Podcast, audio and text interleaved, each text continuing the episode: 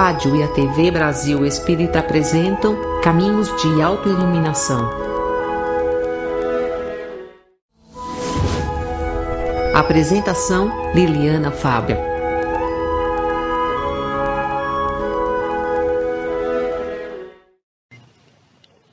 A morte do responsável. Uma empresa estava em situação muito difícil. As vendas iam mal, os trabalhadores estavam desmotivados, os balanços há meses não saíam do vermelho. Era preciso fazer algo para reverter o caos, mas ninguém queria assumir nada. Pelo contrário, o pessoal apenas reclamava que as coisas andavam ruins e que não havia grandes perspectivas de progresso para aquela empresa. Eles achavam que alguém deveria tomar a iniciativa para reverter aquele processo. Um dia, quando os funcionários chegaram para trabalhar, encontraram na porta um enorme cartaz no qual estava escrito: Faleceu ontem a pessoa que impedia o seu crescimento na empresa. Você está convidado para o velório na quadra de esporte. No início, todos se entristeceram com a morte de alguém, afinal, era um colega, um colaborador da empresa. Mas depois de algum tempo, ficaram curiosos para saber quem estava então bloqueando o progresso da empresa. A agitação na quadra de esportes era tão grande que foi preciso chamar os seguranças para organizar a fila. Conforme as pessoas iam se aproximando do caixão, a excitação aumentava. Quem será que estava atrapalhando o meu progresso? Ainda bem que esse infeliz morreu, alguns chegaram a pensar. Um a um, os funcionários agitados aproximavam-se do caixão, olhavam para dentro e engoliam a seco ficando no mais absoluto silêncio, como se tivessem sido atingidos profundamente na alma. Pois bem, se você já adivinhou o que havia lá dentro no visor, havia realmente um grande espelho. Só existe uma pessoa capaz de limitar o seu crescimento: você mesmo. Você é a única pessoa capaz de promover uma revolução na sua vida. Você é a única pessoa capaz também de atrasar, de prejudicar a sua vida. Porque nós somos construtores dos nossos destinos. Nós somos responsáveis pelas nossas próprias histórias. Assim, com essa história, nós cumprimentamos vocês, queridos amigos, queridos irmãos, em mais uma segunda-feira, em mais um programa aqui no canal da Rádio Brasil Espírita, aqui no programa Caminhos de Autoiluminação. Desejando do fundo do coração que essa noite seja uma noite iluminativa, inspiradora para todos nós. Hoje estaremos tratando a respeito de um tema intitulado Frustração e Dependência. Uma mensagem trazida pela veneranda Joana de Ângeles que vem apontar alguns aspectos que falam sobre a experiência que nos acompanham a vida e que às vezes e que por vezes faz nos nos defrontar com situações que foram fora da curva, aquelas que saíram fora dos nossos planejamentos e que, por conseguinte, são geradoras de frustração. Aquelas situações que às vezes roubam de nós a motivação, a empolgação porque saíram diferente daquilo que planejávamos ou que eram aconteceram na direção contrária das minhas percepções, das minhas concepções é, que falavam sobre determinadas é, condições que eu havia estabelecido para mim e que no fundo não dependem só da vontade, porque há, há experiências e circunstâncias que interferem di diretamente nesses processos. Nesses processos, então, assim, nessa obra, Joana de Ângeles vai nos falar Porque o indivíduo está sempre no momento presente, que é o seu instante decisório. O passado, por isso mesmo, não pode servir de parâmetro, senão para aprender como não repetir os erros. Pois é irrecuperável, no entanto, reparável. Olha que interessante. Aqui nessa obra chamada Vida, Desafios e Soluções, que tudo tem a ver com o contexto que nós vivemos, porque a vida é cheia de desafios. Mas também na própria vida haveremos de encontrar a solução para os nossos problemas. E aqui nesse tópico, onde ela vai nos tratar, nos falar sobre frustrações e dependências, ela vai nos dizer que o passado ele nos oferece parâmetros de aprendizagem, porque nós não podemos voltar e modificar aquilo que não deu certo, mas ele é um importante sinalizador para nos mostrar aspectos que nos levam a não cometer mais os erros, isso se nós estivermos atentos.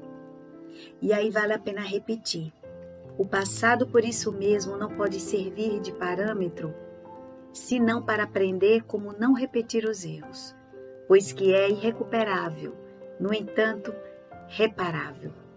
O passado não se recupera, mas nós podemos reparar. Por que reparar? Porque as consequências dessas atitudes feitas no passado, elas geram essas consequências e elas podem ser reparadas sim. E ela acrescenta: Nada existe que possa ser recuperado na área, na área moral comprometida. No entanto, desde que haja interesse real, poderá ser corrigido. Assim, é negativo manter saudades do já ocorrido, sentir-se frustrado pelo que gostaria que houvesse sucedido, mas não aconteceu, ou arrependido em profundidade pelo insucesso de que foi objeto. Aqui ela fala sobre aquela postura de frustração que nós já comentamos em outros programas aqui, também relacionada à culpa, que é aquele tipo de frustração que paralisa, que nos coloca naquela condição inerte, só de lamentação e às vezes de revolta, mas que não promove uma construção no futuro. E aqui ela diz: que tais sentimentos não podem modificar as consequências desencadeadas no pretérito. No entanto, podem ser reformuladas as bases da ação que se repetirá em forma nova, assim modificando os futuros resultados. Porque ingenuidade nossa, às vezes nós repetidas vezes esperamos resultados diferentes mas mantendo as mesmas atitudes.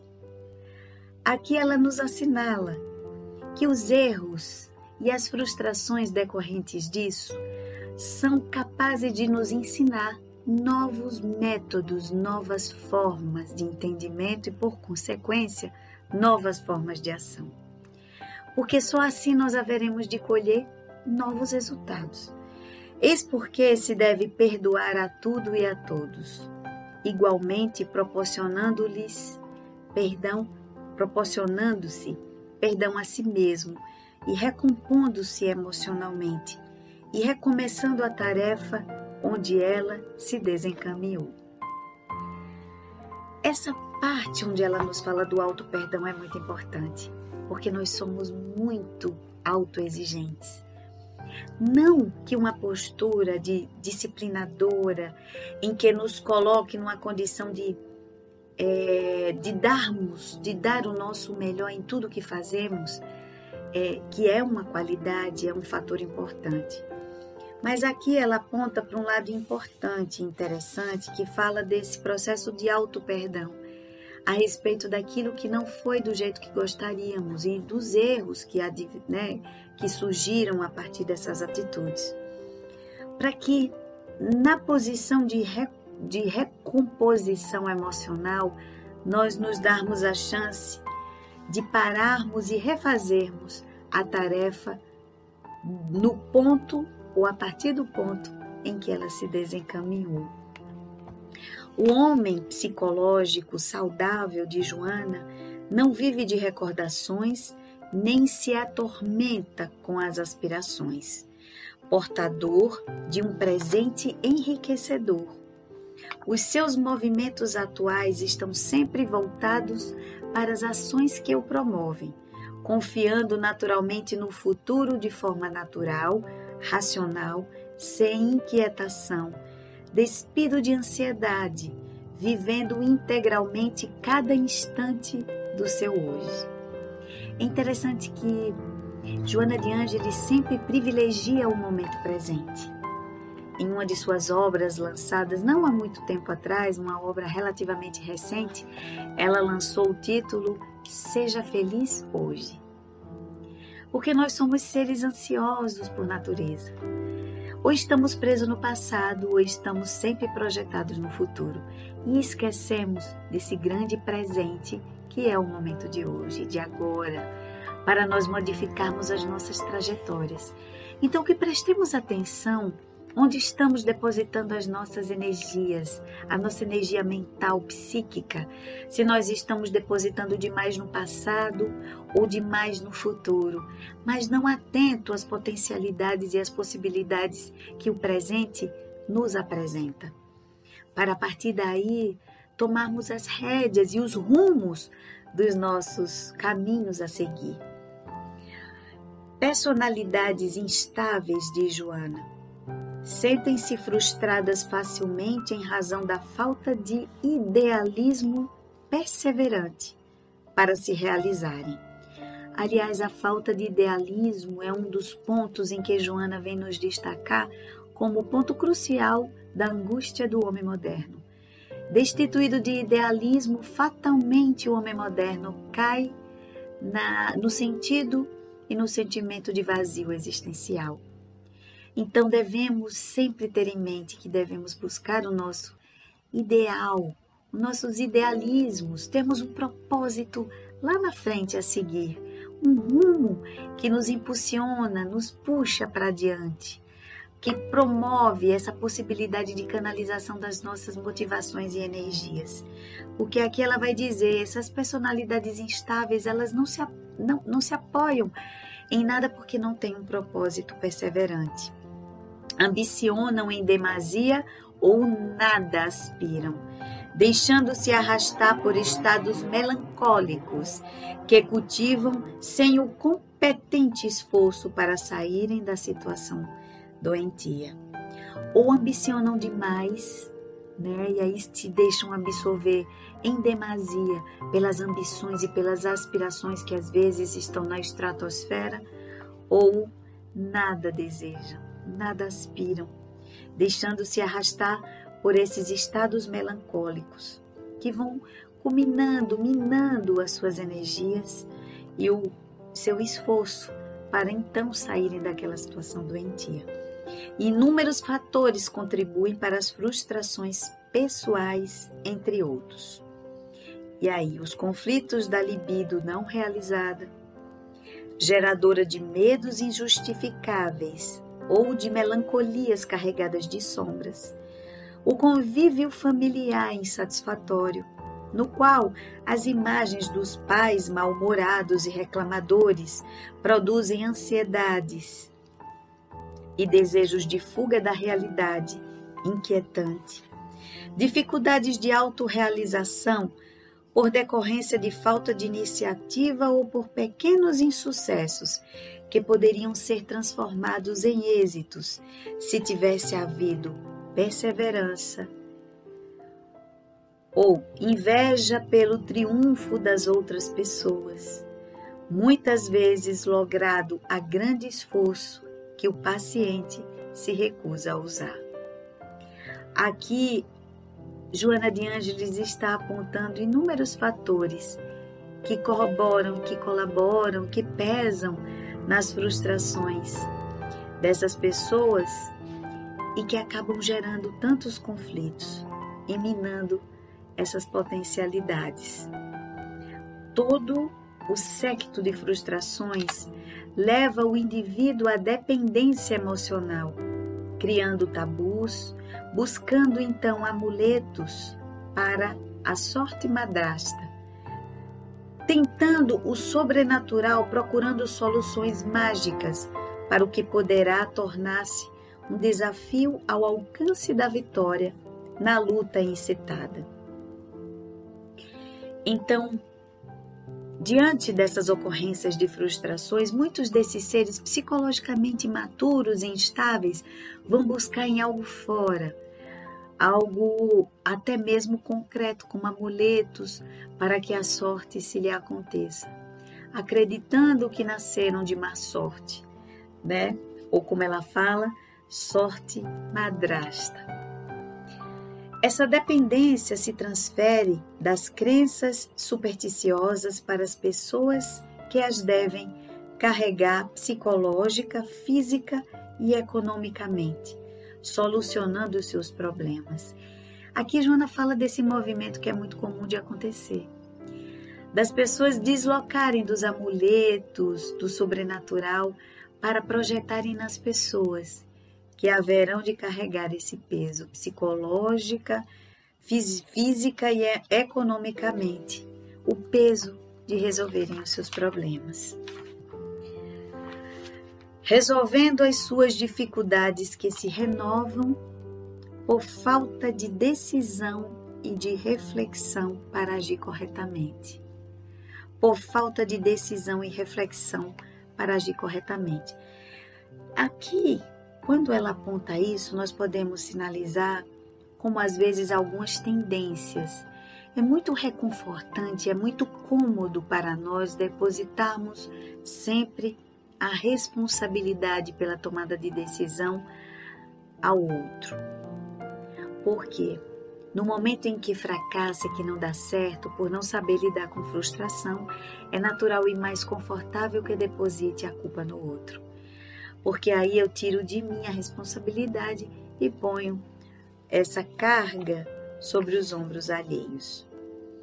E aí ela diz: porque, porque não encontram aqueles que estejam dispostos a suportar tão pesada carga, mais aumentam as suas frustrações que adquirem estágio mórbido, levando aos transtornos psicóticos maníaco-depressivos.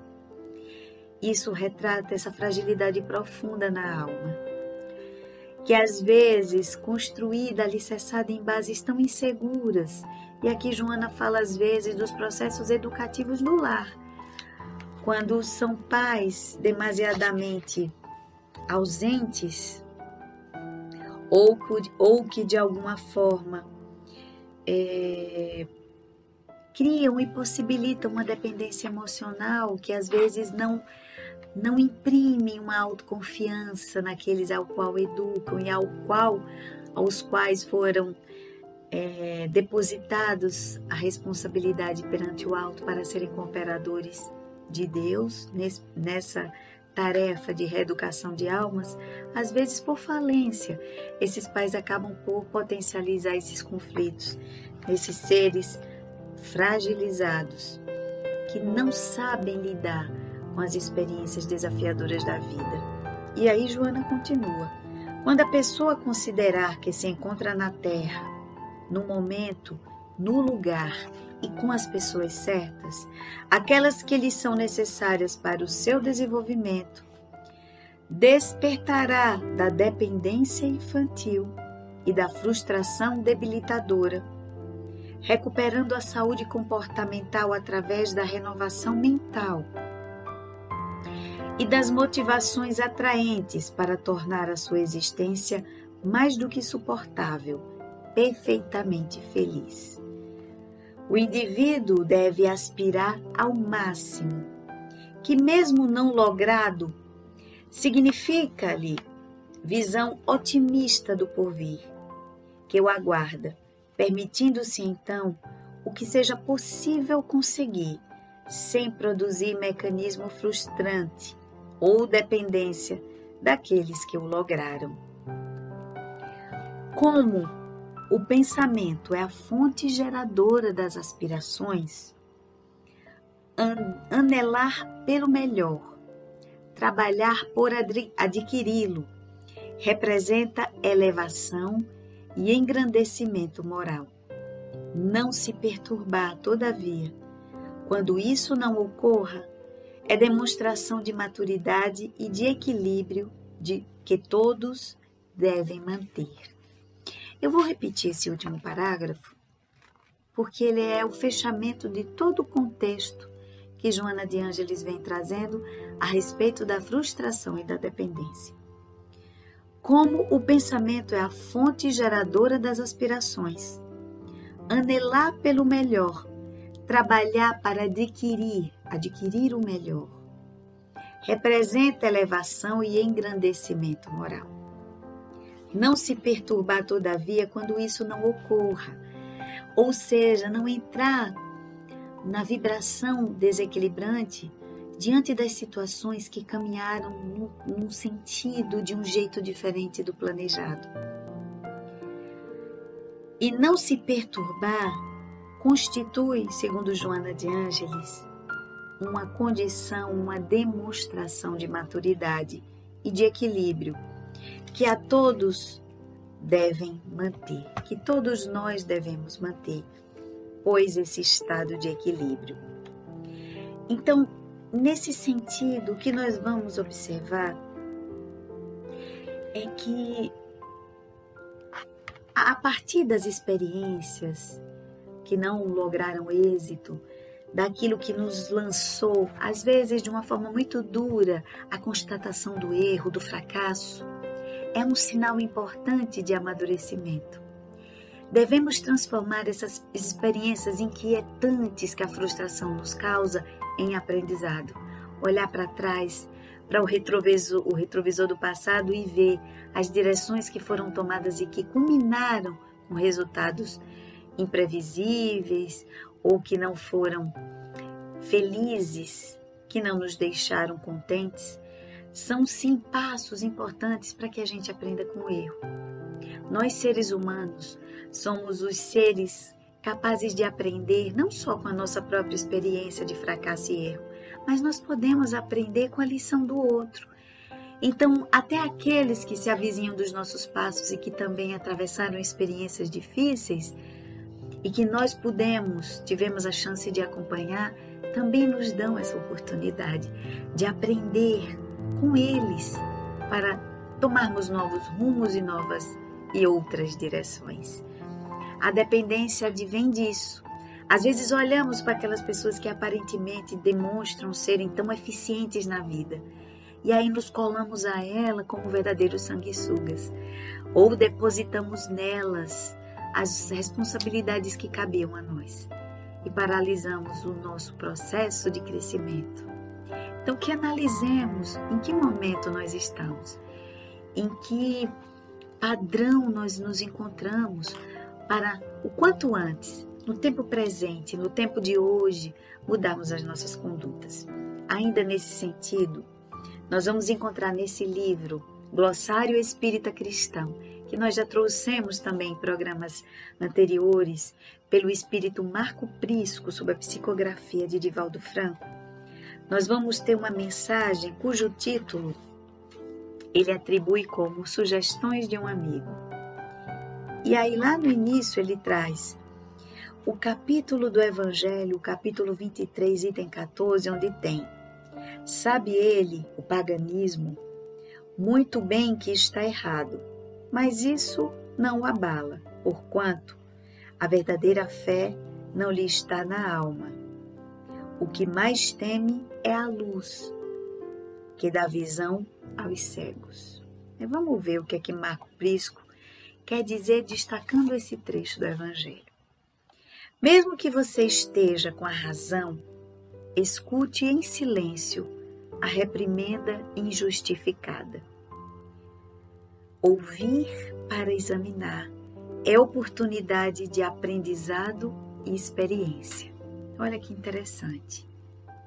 Mesmo que nós tenhamos a razão, escutemos a reprimenda em silêncio e aproveitemos essa oportunidade como aprendizado.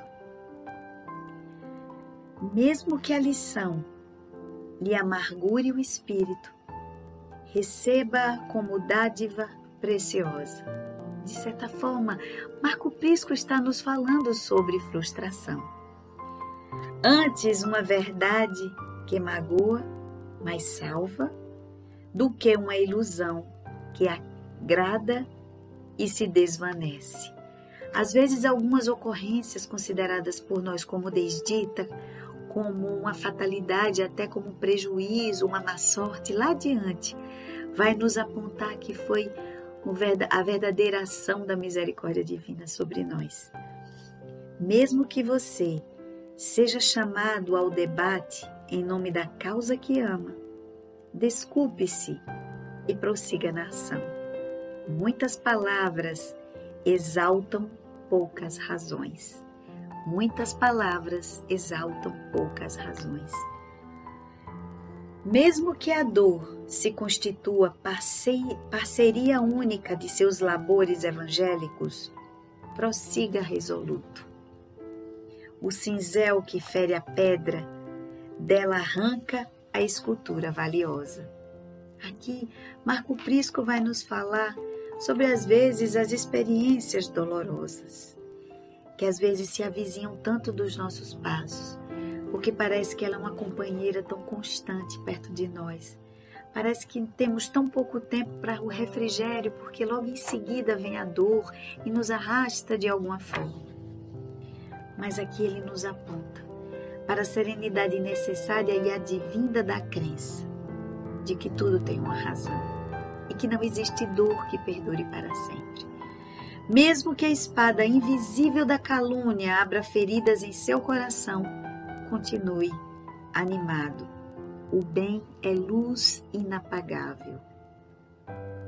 Mesmo que a urna sombria do eu apele para que você viva somente para você Arrebente a grilheta e ajude a comunidade naquele que segue ao teu lado.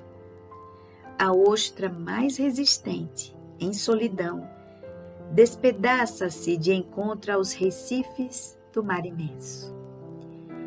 Não somos fortes sozinhos. As nossas forças às vezes se, se dão, se somam e se robustecem pela coletividade, pela cooperação. Mesmo que a luta pareça inútil, confie no valor da perseverança que sabe agir.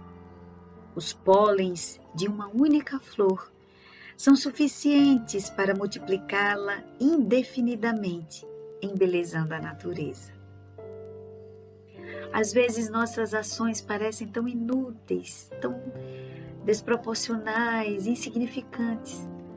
Mas às vezes, aos olhos de Deus ou aos olhos de quem a gente nem imagina, são atitudes e são ações que transformam vidas e que fazem diferença.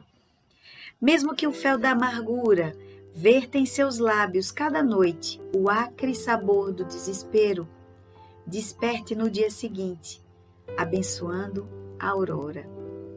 Quem contempla uma noite de vendaval acreditará na impossibilidade de um claro sol na manhã por vindoura. No entanto, mesmo que o alarde da maledicência empane a claridade de sua luz, não revide mal por mal. A árvore ultrajada responde à ofensa com produtividade mesmo que seus sonhos formosos de assistência fraternal e socorro cristão se transformem em pesadelos aflitivos nos dias de atividade, siga adiante, confiando intimorado.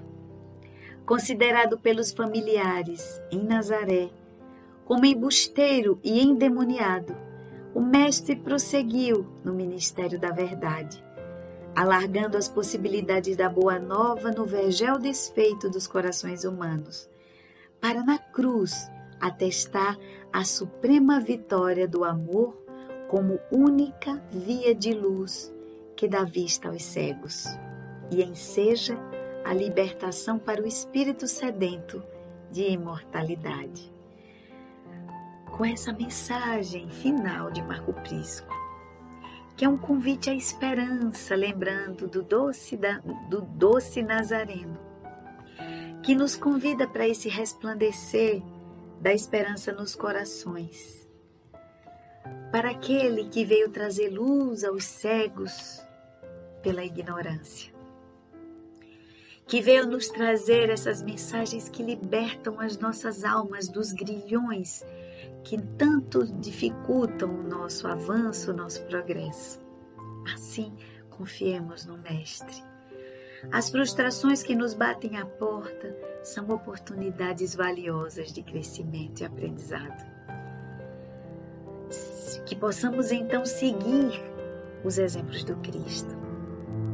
E assim, com essas mensagens iluminativas desses irmãos, que incansavelmente nos trazem do alto as mensagens libertadoras para que a nossa trajetória seja uma trajetória abençoada, rica de oportunidades. Nós agradecemos vocês, queridos amigos, queridos irmãos, que nos acompanham com essa generosidade de abrir as portas do coração, da mente, da casa de vocês para receber essas singelas mensagens agradecendo esse carinho semanal aqui no canal da Rádio Brasil Espírita, no canal do YouTube, no programa Caminhos de Alta Iluminação. Antes gostaríamos, como sempre, de fazer esse convite incansável para que os nossos corações estejam sempre abertos a descobrir tantas potencialidades que o canal nos oferece, com as diferentes é, oportunidades de entrar, de entrar em acesso, em contato com essas mensagens que aquecem o coração. Então vão lá, passeiem no canal da Rádio Brasil Espírita, no canal do YouTube, lá tem dezenas de programas de diversas formas e diversos formatos. Discussões a respeito do Evangelho, dica de leituras, entrevistas, temas interessantes que perpassam sobre todas as ocorrências que têm nos acometido nesses últimos anos, sempre no intuito de trazer a mensagem do Evangelho redivivo para o nosso cotidiano, para então iluminar as nossas consciências e aquecer o nosso coração. Vamos lá, vão lá, compartilhem, é, deem seus likes nos vídeos para que todos os conteúdos sejam considerados como relevantes. Aqui no canto do vídeo vocês vão encontrar também um símbolozinho do QR Code. E através dele vocês vão poder colaborar do jeito que quiserem, como puderem, para que essa obra continue por mais e mais anos. Este ano que comemorou 11 anos, levando essa mensagem iluminativa ao coração de tantos irmãos espalhados pelo mundo. Gratidão mais uma vez por pela doce companhia, desejando que do fundo do coração todos tenham uma semana de paz, de aprendizado e de muita luz, aproveitando sempre o presente e construindo o futuro, mas com um olhar sobre o presente. E sempre na companhia do Cristo, que na fala de Joana de Ângeles, mesmo nunca convocado, Jesus jamais sai da nossa companhia. Beijo no coração de vocês. Que Jesus nos abençoe e que, se for da vontade do alto, que estejamos juntos semana que vem em mais um programa Caminhos de Autoiluminação. Muita paz, muita luz. Ótima semana para todos.